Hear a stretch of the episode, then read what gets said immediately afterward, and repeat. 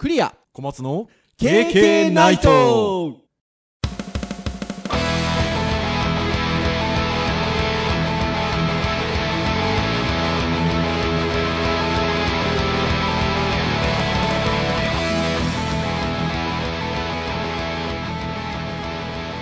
KK ナイトはい、ということで、257回の配信でございます。お届けをいたしますのはクリアと、はい小松ですどうぞよろしくお願いいたします。はいよろしくお願いしますはい、ということで、8月の、まあ、世間的にはお盆休みも終わり、はい、まあ、また仕事が始まってきてるモードかなというところではあるんですけれども、すべての職場がっていうことではないとは思うんですけど、まあ、リモートみたいな形でやってるところはやっぱり変わらず多いのかなと思うので、お休みの時に割と普段より家にいる時間が長くて、じゃあお仕事なんで通勤をしてお仕事場みたいな、ちょっとなんて言うんでしょうね、環境がガラッと変わるような、こう、長期休みみたいな感じじゃないじゃないですか。そうなんとなくその、家にいて、仕事はしてるか、まあちょっと休みモードかみたいな感じなんでね。なんか、普段に比べるとこう、なんかお盆休みしたぞみたいなね。先週の配信かなんかで言ったと思うんですけど、あの、私は、あの、ほぼ暦通りな感じなんで、そんなに別に、あの、長期お盆休みってことでもなかったんですけど、なんかそんな感じですよね、多分ね。世の中的には。いつも大体毎年うちの奥さんと奥さんの実家にまあ息子と娘が大体いつもうん遊びに帰るの楽しみにしているので、まあ、さすがに今年は帰れないということで、もうね、あのー SNS のタイムラインなんか見てても、大体どこもそうでね、ちょっとやっぱり規制を自粛というか、遠慮してる皆さんが多くて。うんなまあ、僕自身はそんなにはいかないんですけど、まあ、一応送り迎えぐらいは割といつもしてたので、はで向こうのねお父さんお母さんに挨拶して美味しいご飯をいただいたみたいな感じだったんですけどい。ねえ、でもやっぱそういうのがほら、昔のゲームの僕の夏休みじゃないですけど、やっぱほら夏休みの醍醐味っちゃ醍醐味じゃないですか。田舎がある場合は。でまあ一応僕自身は連休にはせずに、まあ、間1日ちょっとだけ会社のお盆休み有給奨励日は普通に出勤して、うあんの仕事したので、授業は終わったんですけどね、あの、ゼミなんかもやりましたしね。ああちょっとそうまあですねゼミというかね。ねうんちょっとねこのまま夏休みにしたらこの子たち卒生進まないかもっていう子たちにねちょっとねこうヒアリングをして、ね、したりもしましたしね。はいっていうことはちょっと、まあまあ、あらかじめ予定してたことなので、まあ、あとはね、あの泣く泣く成績好きをしておりましたっていう。終わんねーってなんかね、あのー先週ね、あの学生の皆さんにも大変な思いしてもらったんで、僕らも今大変な思いしてますみたいなことも先週も言いましたけど、それもね、一段落ですかね。ね、第3クォーター、ちょっと準備早くしなきゃってね、あっという間にやってきますけどね。しておりますけど。うーんどう小学校とかどうですか？あの、うちの子はもう来週ぐらいからやっぱ始まっちゃうんですけど、そうですね。同じような感じですか？うちも今週で多分休み終わりですね。終わりですよね、多分ね。ちょっと早めにね、感じではございますけれども。はいさあ、今日はですよ、えー、ターンみたいな話が私どもの番組でございまして、はい。えー、ウェブ関連のお話、教育関連のお話、そしてハードガジェット、最近はなんかもうおもちゃみたいな感じにもなってますけど、はい。はい、えーお話をしていく中で、えっと、実は先週が本来は教育系と言いましょうか、はい。のお話の回だったんですが、先週はもうね、皆さん聞いていただいた皆さんお分かりかと思いますけども、256回配信ということで、見頃についてトークしましたので、あの、毎回私、あの、自分の SNS で配信されましたよって投稿するんですけど、うんいいねが多かった。ね、しかもね、K 先生は2の8乗っていう回おめでとうございます。あ、しゃれてんなと思いながら。しゃれてますよ。だから僕も必死こいて2の9乗を書きましたよ。多いよ。10年って。ってな感じですけど、なんかね、僕自身も聞いてて楽しかったんで何度も全選手の回聞いたんですけど、なかなかにまあちょっと、ま、マニアックまでは言わないですけど、なかなかな回でしたけど、面白いっちゃ面白かったですね。まあ、どどうなんでしょうね。あの展開にどこまでついていけるんだろうっていう感じ ありましたけどね。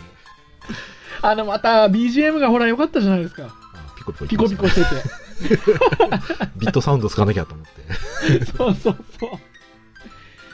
ってなところで、えっと、まあ、フリートークというか、ウェブっぽかったので、まあ、ウェブフリートークみたいな回に先週はなったんで、まあ、じゃあ今回はというところで、まあ、教育会的な感じなんですけど、常日頃ね、なんか、こういうのひょっとしたら今後話せるかもなとか、あの、これちょっと、なんかネタの種になりそうだなみたいなのは、あの、いろんな分野のものをちょいちょいとお互いに送り合ったりもしてるんですけど、教育会っていうか、なんか言葉に関することだったりとか、うん。まあそういうのって、なんか上げていただいたりすることが多くて。で、そういうのを見たときに、ああ、なんか共感できるなーっていうものも多くて。なので、あのーそういうものいくつかこれまでも配信してきてるんですけど、ちょっと今日テーマにしようと思ったのが、小松先生があるエンジニアの方の、これブログっていうか、まあ、き記事ですよね。これはですね、あの、キータって言ってですね、あ、そうだった。聞いた、聞いた。そう、エンジニアの方とかが割とこう、技術的なこうことだったり、まあ、そういったことをこう記事書いてシェアしたりとかするような、割とでもね、ほら、聞いたってそれこそ本当コードがガーッと並ぶような記事が多かったりするんですけど、うん今回のやつ違うんですよね。まあ、たまに割と文章がっつりというか。こういう考え方とか、付き合い方みたいな話は割と、あの、結構人気出ますよね。で、あの、ある記事がありまして、えっと、何のキーワードにまあ話した記事かっていうと、えー劣等感。劣等感っていうのが、まあ、主軸のテーマかな。はい。はい。の、えっと、記事がございまして、このあたりちょっとなんか話してみたいなっていうことが、まあ、ありましたので、はい。えっと、今日はまあ、この記事を参照させていただきつつ、まあ、実際にあの、記事はね、皆さん、あの、ぜひぜひ、あの、読んでいただきたいなというふうに思いますので、まあ、その記事をちょっと追いつつ、KK が考える、劣等感についてだったりとか、まあ、そんなようなことがつらつらとゆるく今日はお話できればなと。まあ、ぜひあの、参照させていただく記事の URL は、あの、KK の公式サイトでも、あの、リンクなどは紹介さ、あの、させていただくかと思いますけれども、はいあの、今からサイトタイトル等々言いますので、あの、キーワードなんかで検索していただくと、あの、多分皆さん簡単簡単にご覧いただけるんじゃなかろうかと思いますので、あの、ぜひご覧いただければなというところでございます。で、まあ、どんな記事かというと、えー、こちらは7月26日、2020年今年のですね、に、えっ、と、更新されている、えっ、と、記事でございまして、ハンドルネームというんでしょうか、なんというんでしょうか、カラマゲさんなんですかね。えーエンジニアの劣等感との付き合い方という記事でございます。で、先ほども小松先生おっしゃっていただいた通り、まあ、あの、キータっていう場所自体が割とエンジニアの方がいろんなことを投稿してたりする場所なんですけど、これね、あの、エンジニアっていう言葉を割と何にでも置き換えられるかなっていう、あの、なんかすごく共感できるところが多いですね。うん。なん、か僕も数年前、まあ今も別に悩まないわけじゃないんですけど、まあこうやってニコニコしてる感じに見えて、あの、思い悩むことは多いんですけど、あの、その頃に考えてたようなことだったりとか、どう解消していくべきなのかな、みたいなことで自分の中でこう見つけてきたっていうか、まあ答えみたいなところが結構書いてあったりするなと思ってすごく共感できたんですけど、うん小松先生はもともとこの記事、小松先生が紹介され、してくださったんですけど、あはい。どどういう感じで目に入ったというか、あのメールにですね、割とその、う今週のランキングみたいなもんだったりとか、あのうん。割と評価が高いものとかが紹介されるようはいなメールが来るので、まあその中にこれがあって、量の割にはすんなり頭に入ってくるというか、うん。うん、なるほどなと自分こう共感できるとこあるなっていうのもあってでこれ実際にラジオのネタとしてはエンジンじゃなくても割と話せる内容かなっていうのもあってこれも一応僕はあのブックマーク取っといて、そういうところから目に入ったんですね。そうですねなんか、あれですね、あの、キータに、その、いわゆるタグがついてるんですけど、記事に。なんか面白いなと思った。初心者、転職、キャリア、新人プログラマー応援ってのあるんですけど、もう一個、はいポエムって いいタグですねついてますね。はい。またねイラスト屋さんのパワー使い方あ、そうそうそう。あの、文文章に時々挿絵が入ってるんですけど、まあ、すべてね、イラスト屋さんの、あの、イラストを使ってあるんですよ。うん。すごく、あの、読みやすい、あの、記事ですので、ぜひ皆さんご覧ください。で、じゃあ、ちょっと見ていきますけど、まあ、初めにということで、ここはインパクトが最初からあるなと思うんですけど、えー私は不完全な人間ですと。人より劣っているところよりもたくさんありますということで。まあ、しかしなんとか、えー今日までエンジニアとして生きていくことができましたということで、はい、というところからあのスタートしております。あの劣等感とどう折り合いをつけてエンジニアとして生きてきたかっていうのを、まあ、ここから話していきたいと思いますということで、はい、スタートをしている感じでございます。はい。僕自身はですね、あの非常に劣等感の塊でございまして、さ最近僕の知ってる感じだと、ここ4、5年はあまり、あの、ダーククリアさんあんまり。あうそうそうそう現そうそう。でもそれはあれじゃないですか？あの割とお互い様な感じが。あれ？そうでしたね。わかんないですけど、あえあそうでもないですか？劣等感はどうですか？小松先生。あ、劣等感は、うん、どうですかね？僕自身は、あるはあるんですけど、うん。まあ、割と鈍い方でしたかね。あそうですか。うん、昔は多分その、できるできない以前にあんまりこう、比較をするほど自分がやっぱり上じゃないっていう感じが強かったあので、ーうん比較するまでもないみたいなでやることだけみたいな感じ。まあ、あとは単純にやってる仕事がその時はもう刹那的に面白くてやってたっていうだけだったうので、ん。今やっぱりキャリアを考えたりとか真面目にねあの実際に自分のこれからどういう仕事しようかなとかどういうふうな仕事にこうつけたらいいかなとかもしくは今までやってきた中でもっと面白い仕事やるにはどうすればいいかなっていうふうに真剣に考えれば考えるほどやっぱりうん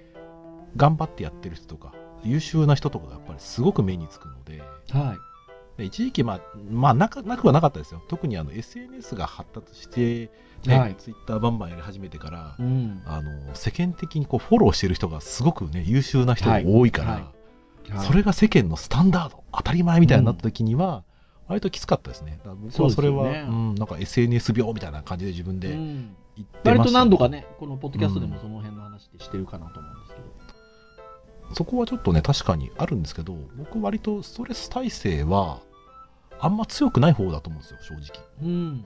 うんでその割に発散をすることができる人なのでち ちょいちょい溜まって爆発してちょいちょい溜まって爆発してみたいなところを、まあ、多分繰り返してるなと思います、ああ、それはでも素晴らしいですね。うん、だからあんまりこう溜め込んで溜め込んであの病気になる手前になんとなくこう甘えて周りにねこう話して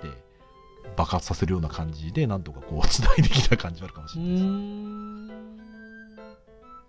僕はなんかね、こう、人生を語ってしまうと、割と劣等感の本当にか塊のところからスタートをしていてというか、大学をまず数年浪人をして入り、はいはいは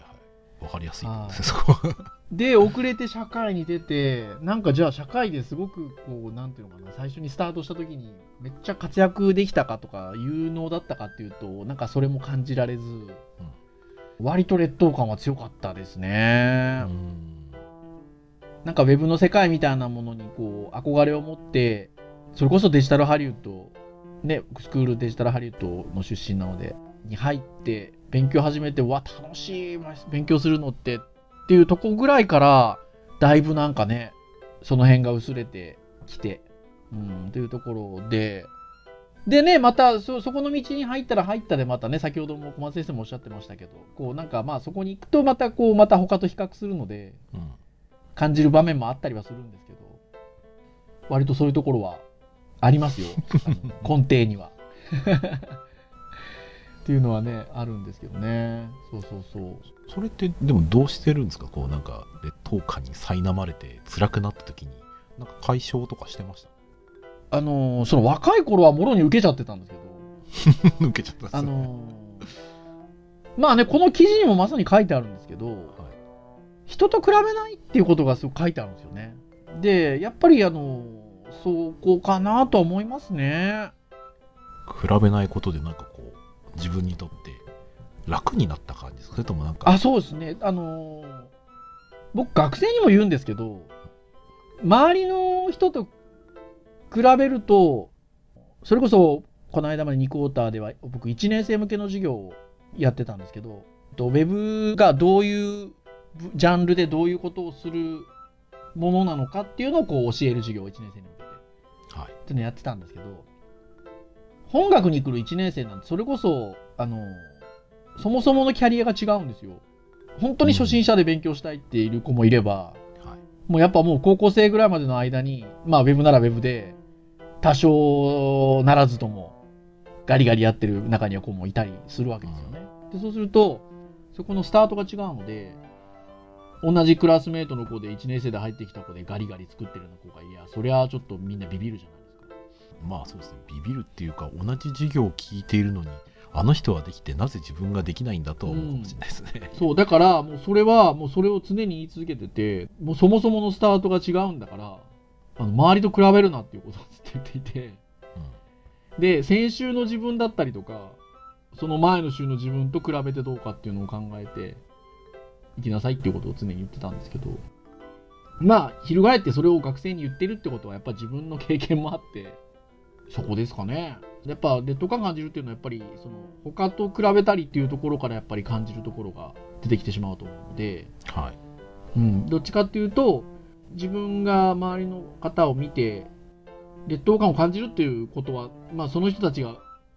ね、な何がしかのあれにおいて上に感じるってことなので比べるっていうよりもリスペクト、うん、をあの持つっていう感覚を持ちでやっぱり自分がどうなのかっていうことを常に考えるようにしてますね。ううん。ん、でなるようになってからはだいぶ違うかな。っていう気はしますね。僕はねまあさっきも言ったようにちょっと鈍かった方だと思うんですよ。あんまはりこうね小中高もそんなにこう進学校でもなく平々凡々に 大学もたまたま入ってで部活三昧で人と比べてやるようなこともしてなかったんでで自分への評価もそんな高くなかったからその比べるまでもないっていうところで。でさっきのね、ううん。ん、でデジタルハリウッドに来て面白かったんですよね僕も。正直、うん。その今まで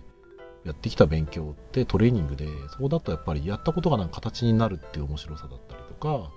そのやったら仕事がね広がったりとかっていうのがあったので多分ねそこはね僕正直言うとあの本当に人と比べることをしてなかったですね。ああ逆にね。うん、だからそこにあるものをなんか吸収したら楽しいっていうのをひたすらなんか刹那的に繰り返してたので比べるなんか暇がなかったというかうあんまりそうだから自分ができないっていうふうにその時はその感じなかったですね。多分できてなかったんでしょうけど自分で自分の評価もあんまりできてなかったので、うんだから周りができてても別にその自分がそのできてるかできてないかよくわかんないっていう まああるある意味鈍かったんですよ。うん。逆に今、ね、転職活動とかね通して実際自分がどれだけこう停滞してたかとかやっぱりやってる人とかがねそのアウトプットしてる量とかをやっぱり見た時にやっぱすごくこう劣等感を感じますよね自分自身がそんなにこう優秀ではないなと、うん。ただそうは言ってもあの自己評価って割と僕の場合は低くつけがちだっていうのなんとなく分かってるので僕自身はもう中の上か上の下ぐらいで済むぐらいな感じで 中の評価はしてるんですよ。あら。うん、全くあの結局自分が全くできないっていう風な評価を下さないようにしてるんです。だってそれやっちゃったら、ね、僕に仕事くれてる人はそれでそうです。うん。うん結局ね信ね頼してでそんなにレベルの低い人にじゃあその人は仕事し投げちゃってるのかっていうふうに言うと、まあ、その人なんか失礼だなってところもあるので,、で信よくわかります頼してお仕事をね投げてくれてる以上はそこに対する一定の評価は自身はあるはい。というふうに解釈してからはだいぶそこは楽にはなりましたね。まあ、あんまりねあの危機感持たなすぎもよくはないと思うんですけど、うんうんうん。うん、比較っていう意味で言うと自分が思ってる以上にその自分で自分の迷路をなんか作ってた感はすごいあって。結局は、ね、自分の道なんて自分でしか分かんないところもあるし逆に他者の評価は他者の評価で認めないとそれはそれでねあの自分の世界の中での尺度なんていくらでも変わっちゃうもんなんで。比較してねよし俺とお前はどんだけ違うから分析したぜよしこんだけ比較したんだからっていうのが自分の力にどんどんなりゃいいけど比較したぜ、やっぱりダメだ俺はダメなんだっていうのでどんどん自分下げていって、パフォーマンス下げちゃったら全く意味がないので、うんそうそう。そう。そう。だとしたら別にそこはパフォーマンスを下げるっていうことをあるから比較するのやめなっていうところでで自分を良くするために比較はやめてもちろん自分を鼓舞するためにねパフォーマンス上がる人はまあ比べてももちろんいいと思いますし現状を把握するには比べるのもいいと思いますけどただあまりにもそこを軸に考えすぎて苦しいようだと、まあ、ちょっと考え直さないとね一生付き合っていく仕事だったりしたら体壊しちゃいますからねはい。あとはね、あの、この、えっと、今紹介しているサイトには、あの、そのこと自体は書いてないんですけど、えっと、編集会議の時に、小松選手おっしゃってたことで、もう、僕まさにそうだなと思ったんですけど、意外と人は見てないですよね。ああましたね 自分のことをね。いや、かなというふうに思います。なんか劣等感を感じるってことは、つまりはちょっと人の目を気にするようなところからも感じるところってあると思うんですけど、そういうふうに見られてるんじゃないのかとか。でもね、50を前にしてくると、それなりの人生経験積んでくる中で、そんな人って意外と人見てないよねって。まあもちろんねその継続してすごく活発的になんだろうなその外に向かって発信だったりとかねアウトプットしてる人であればもちろん目につく部分もあるので人見てる人はもちろんたくさん見てると思うんですけど、うん。自分でそんなにアウトプットもしなくてそんなにこうねあの世間に知られてなするような活動もしてない中で、うん。うん、自分自身はこう見えてるだろうかああ見えてるだろうかいやそもそも見てる人いないんだから あのそんなの気にして停滞するぐらいだったら頑張れよって話だと思うんですよ、うんでも本当ね、それはあるかなって気がしますね。でも若いうちはなんかやっぱそういうのがちょっと敏感というか、感じることはあるかもしれないですよね。でただここの手の多分エンジニアさんの話って僕すごく感じるので言うと、うん。言ってしまえば段持ちと急持ちが一緒に同じ条件で仕事してるようなもんなんですよだからもう段持ちの人からしたらなんでそんなことも知らないのっていうのがうん。当たり前で、なんでここにいるのみたいな感うじにん。言っちゃうかもしれないですね、下手するとね僕はそんな言うつもりはないですけどうん。だけどやっぱり仕事の現場において特にエンジニアの世界の中だとやっぱりそういう風な状況は他の業界よりも多分ありえやすいのでうんだからコードレ,、コードレビューっていうね評価をうん受けて、それに対することは非常に苦手だったってことこの書かれてはいるんですけど、うん確かにまさにうそうですよね。うんあの、劣等感って、その、えっと、人と比べるっていうところから出てくるって多分にあるとは思うんですけど、コードレビューってね、あの、そのエンジニアの世界のお仕事でコードレビューがあるときに、まあなんか最初にこの人めたくそに言われたみたいで、先輩に。あの、そういう場面でもやっぱ劣等感って感じるじゃないですか。あの、うん自分が人と比べるっていうことではなくて、その外的な要因として、そういうふうに言われた場合。うんまあ自分は低いのかなっていうふうにやっぱり感じやすいでしょうねそれはね。ねえ、だから、あのーそこもありますよね。他者評価はね直接やっぱり自分に来ますからね。来ますからね。で、それって、まあ、冒頭にも言った通り、まあ、このこの方はエンジニアということですけども、それは例えばその私たちがそのあの本学で教えてるようなもので言うと、割と置き換えられる話で、じゃあ、コード書くでもそうですし、まあ、ウェブデザイナーデザインするでもそうですし、生み出すみたいな、クリエイティブみたいなことをしていこうとすると、やっぱできる人、うんまだ不慣れな人、えーみたいなことが一緒に仕事していくことは当然あるわけで。はいで、そうすると、そういうお仕事の関係性においても、ダメ出しみたいなこと、まあ、ありえますしね。あとは、私も小松先生も教員なので、教育の場でも、まあ、あるじゃない。その、ね。だ例えば学生が学びの過程において何か作品作ったりしたときに、まあ、あの、公表したりとかって、たり指導したりということがあるので、あの、場合によればね、少し厳しめなコメントしたり評価したりとか、公表したりとかっていうことはああり得るんですけど、はい。そうするとやっぱり学生さんもね、劣等感みたいなものを感じるっていうことはね、そういう環境下においてはあり得るかもしれないですよね。うん、そうですね。まあ、僕らはね、決してその、お前はダメだっていうふうに別に低く見せたいがゆえに言うことはまずないうん。ので、でどう考えてもその、今こういうところが良くないよね。うん。良くするためにはこういう目線、観点を持とうねっていうところを言うんですけど、うん。やっぱね、先生の影響力はそれはそれで違う風に働いてしまうことが結構あるので、うん。あとね、僕感じるので言うと、まあ、長年ね、学生教えてて思うのは、前にもちょっと言ったかもしれないですけど、うん例えば、ね、ウェブサイトの作成方法とかね、うん話とかするときに、じゃあ学生に自分たちで作ってきてって言ったときに、うんまあ、そのじゃあお互いの作品見せ合ってみようかっていうのを昔やったときにですよ、うん学生はその割とそのクラスの中でできる子のところに対してすごく感動を覚えるわけです。はい。これってどうやってやるの？すごいね、うん。いやいやいや、それ一般のウェブサイトから比べたらまだまだ全然だし、こんなにすごいサイトからしたらそっちの方が学ぶことたくさんあるぞっていうふうに僕は思ったことがあったんですね。うん。なんだけど、やっぱりあまりにもその現実離れした遠くの人に関しては感じないけど、うんやっぱり同級生だったりクラスメートっていうのは、やっぱり一律同じ条件の中でいるせいか意識しやすいんでしょうね、きっとね。うん。だからその人ができることに対してすごく過敏に反応するというか興味を抱く。というかははは。ね、この辺ねちょっと研修会議でも言ってましたけどやっぱりこうまあ学校教育の弊害というか、まあ、日本、まあ、そのコミュニティ独特というか同じ条件で勉強していきましょう。同じ、ね、環境で勉強していきましょう。だから用意どんでスタートしてるみたいなね。割とそのみんな同じっていう環境そのものができる人とできない人の違和感をすごく感じやすくもうもともと作っちゃってる感じはちょっとあるのかなって感じがしますよね。今みたいな話で言うと、それそれが、すごいねっていう、それこそリスペクトうん、だけであればいいんでしょうけど、そうですね。それが、その、劣等感の方につながってきちゃうとあんまよろしくないうん、ところはありますよね。うん、でもどうなんでしょうね僕自身ちょっとこう感じるところで言うと僕自身もやっぱり普段の生活の中で例えば今これをしなきゃいけないもしくはこういうふうにしたいってなった時に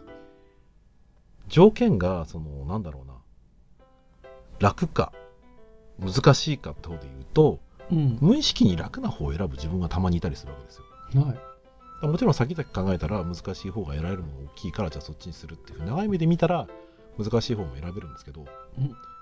無意識に刹那的に何も考えずに自分自身が今置かれた状況において何を選ぶかっていうと楽な方向を選んじゃう時があるんですね。うん。でこれ僕はもう本当に脳の命令として起きちゃった場合は避けられない避けにくいと思ってるんですけど、うん。いい作品を見て例えば友達の作品見てうん。それがすごいと思った時に、うん。俺もあれ作りたい俺もああいう風になりたいっうん。ていう風になってじゃあ頑張ろうっていうものの考え方って、うん。逆に言うとこう負荷が大きい方だと思うんですよ、はいはいはい。うん、私はできないうんどうしてだ、ダメだからだうん。センスがないからだうん。っていう風にやるのって多分その、うんある意味無意識的に自分を下げることでその楽な道をねはいわかはい結局その人がそのなんだろうな人格的な話ではなくて人間の生理的な問題で今まで生きてきた中で自分に対して負荷がかかるうん。もちろんね楽しいっていう体験だったりとかクリアしてきたことが経験上である人だったら俺もあれやりたい俺もできるはずだみたいなものが別に信念として存在すればおそらくそういうふうなネガティブな方向にいかないと思うんですよ。なんですけど多分そういう経験を少なく自分と同じ環境だと信じてきた人たちが周りでできてきたら生理的に楽な方自分の自己防衛本能的にその自分はダメだできない劣等感を持ってある意味なんか自分を守ってる感じはなんか仕方ないのかなというかまあそういうふうになり心持ち次第でそうなっちゃう気はしますよねうん。どうっすか？いや、なかなかおっしゃってることはよくわかりましたけど。まあ実際ちょっと人によってちょっとねあの違うかもしれないですけどねいや、なかなかでも、いや、今の話で言うと、前に進むのが難しいですねって話になっちゃうなと。今、今、あの、すごくおおっしゃってることよく分かったんですけど。うんだからあれじゃないですかその自分自身が本当にこうできないとか劣等感を持った時にそれはもしかしたら自分がそう思わしてるものかもしれないっていうまず一つ疑いを持つようにするのは僕ありかなと思うんですよ。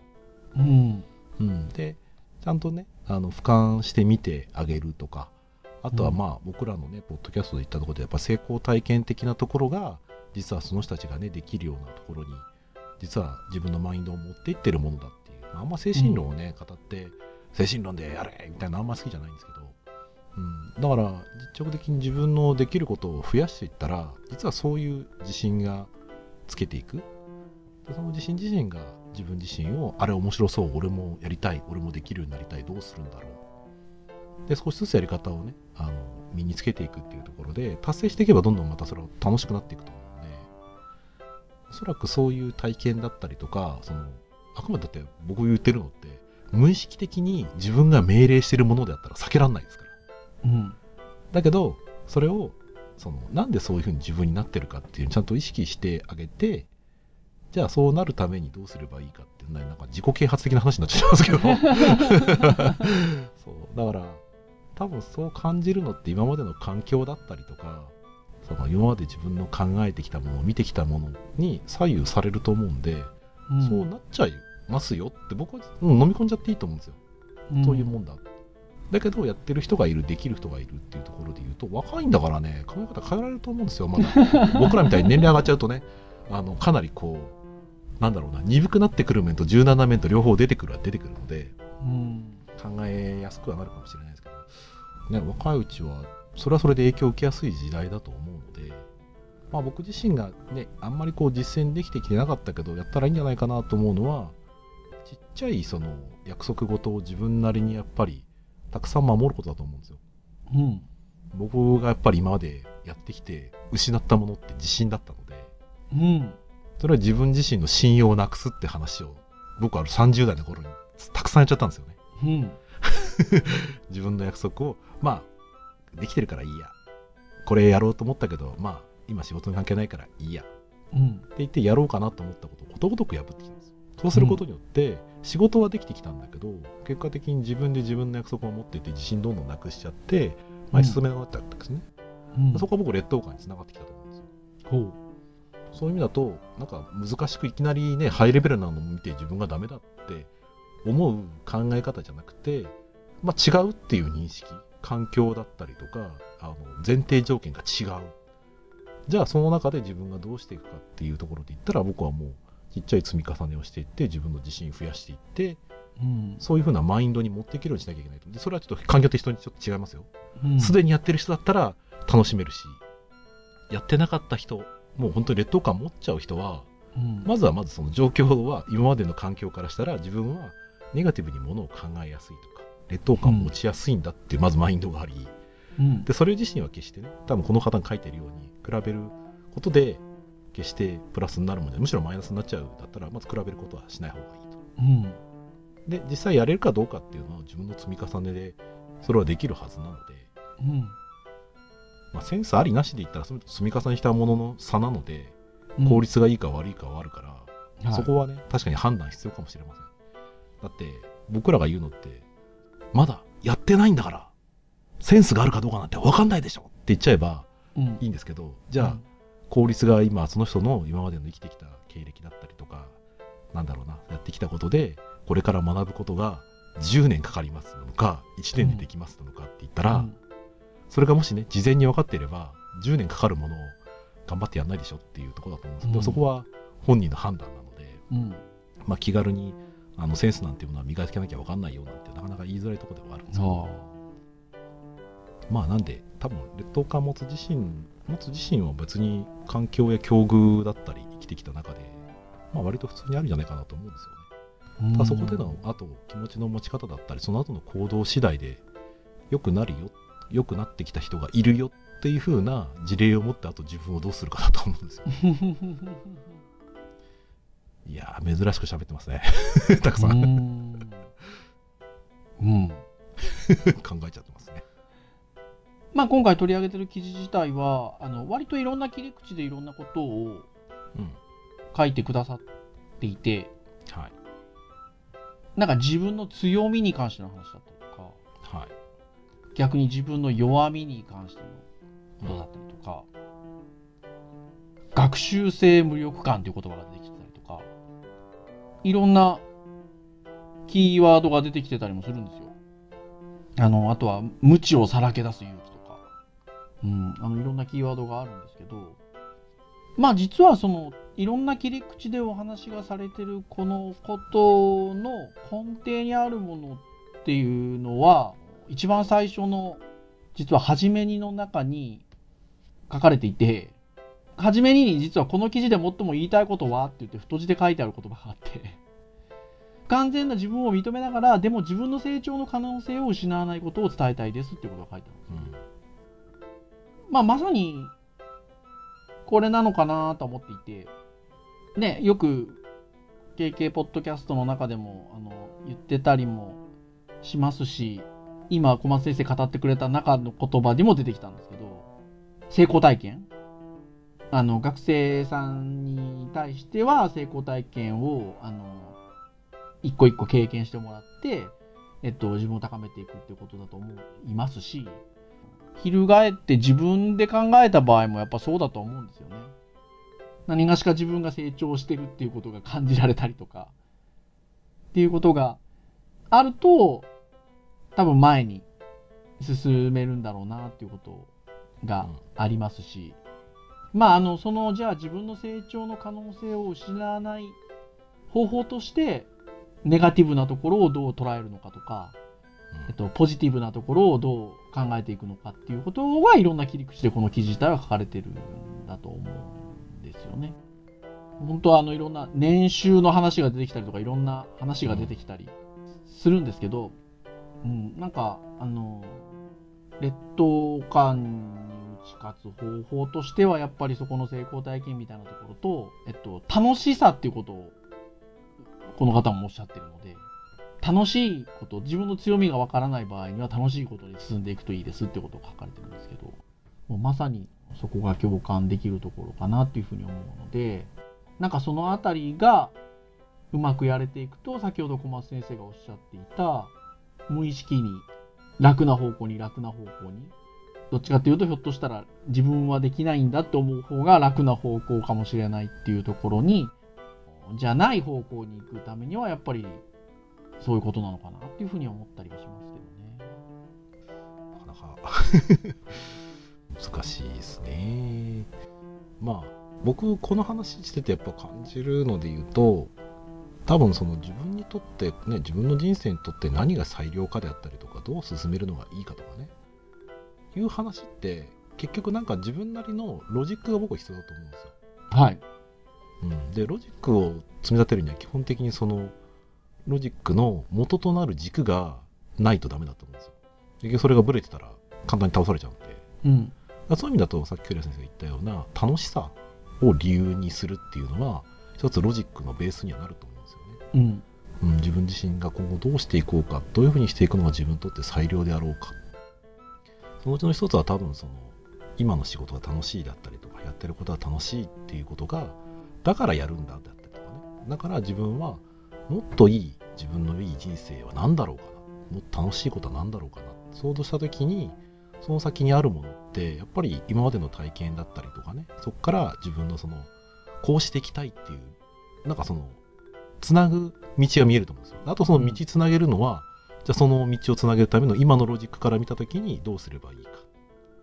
おそらくその劣等感を持っちゃうっていうのはそのロジックからやっぱりなかなかその自分の今の力を認めることができずにロジックから外れていく実感が湧いちゃうと思うんですよね。うん。うん、だけどそのそのまま受け入れちゃうと自分が辛くなっちゃうんですかねもしかしたらねだから自分はできないっていうところで、まあ環境を変えるのはね一つ手だと思うんですよ。このね体から逃げるっていう一つ手ですよっていうところで。それは自分のね頑張りに対する俺はこんだけ頑張ったんだからここの環境良くない変えていこうっていうのは別にありだとは思うので、だか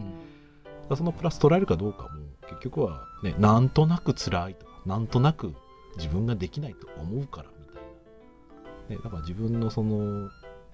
良くするためだったりとか自分を成長させるためのロジックの軸になるものをまあ持てるともしかしたら、ね、さっき言ったようなことが、まあ、できやすいんじゃないかなと本当に人によってねバックグラウンドもみんな違うんで一概に気軽にも言えない部分はありますけど、はいまあ、なんてことをちょっと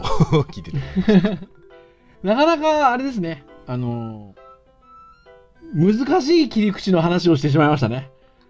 でもあのお互い持ってるものだしお互い感じるところはあるので、まあ、結構話は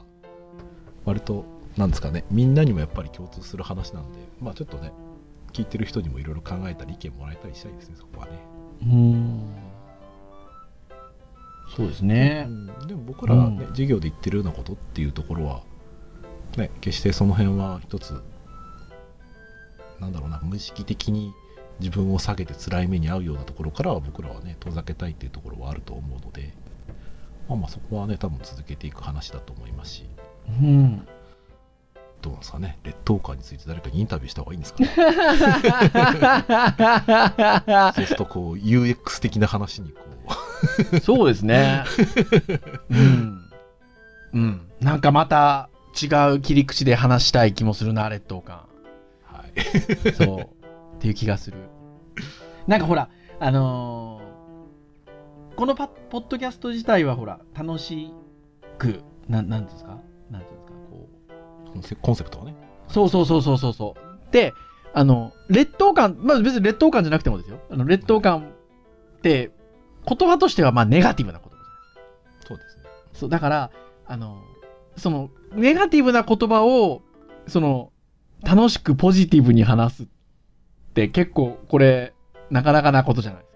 あ矛盾してますか？か。そうそうそうそう。で、あの、それって、だから今日は劣等感なんですけど、あの、はいそういう切り口ってあると思うんです。その、なん、なうかな。うん、だで、なんかね、やっぱ今日話してみて難しいなと思いましたけど、あだけど、なんか、そういうのはチャレンジ、今後もしたいなと思いました。またなんか話してみたいと思います、今後あ。はい はい、じゃあ以上としましょうかね。はい、KK ナイトは毎週木曜日に配信をいたしております。えー公式サイトアクセスをしていただけますと、えーもうプレイヤーがサイト上にございますので、えー直接聞いていただけます。ただし、えー Apple Podcast であったりとか、まあ、Android の購読登録サービス等々使っていただきますと、えー配信されるや否や、皆様の端末に、えデータがダウンロードされますので、お好きなタイミングで聞いていただけるというところでございます。えーまあ、今日収録は、えー日付変わって、えー喋ってる間に 配信日となっておりますが、はいおそらく小松先生の紙編集で、また今週も木曜日に、はい、皆さんのお手元に届いていると思いますので、はい、ぜひ、あの、まあ、ながら聞きでもいいので気軽に、はい、聞いていただけるとありがたいなと、ございます。はい、また、あのーえー公式サイト、まあ、コメントいただけたりとかね、なかなかじゃあコメントいただいて私たちがすぐ返すかっていうと、これがまたね、なんかあれなんですけど。あ、でも目、目通してないわけじゃ全然ないんですよ。はい。なので、コメントなんかもいただけますとですね、あ、じゃあ次ちょっとこんな話をしてみようか、あんな話をしてみようか、と細かったかもしれませんし、はい。あのぜひ何かあれば、いいなと思います。はい。それでは以上といたしましょうかね。えーお届けをいたしましたの、クリアと。はい松でしたそれでは次回、258回の配信でお会いいたしましょう。皆さん、さようならさよなら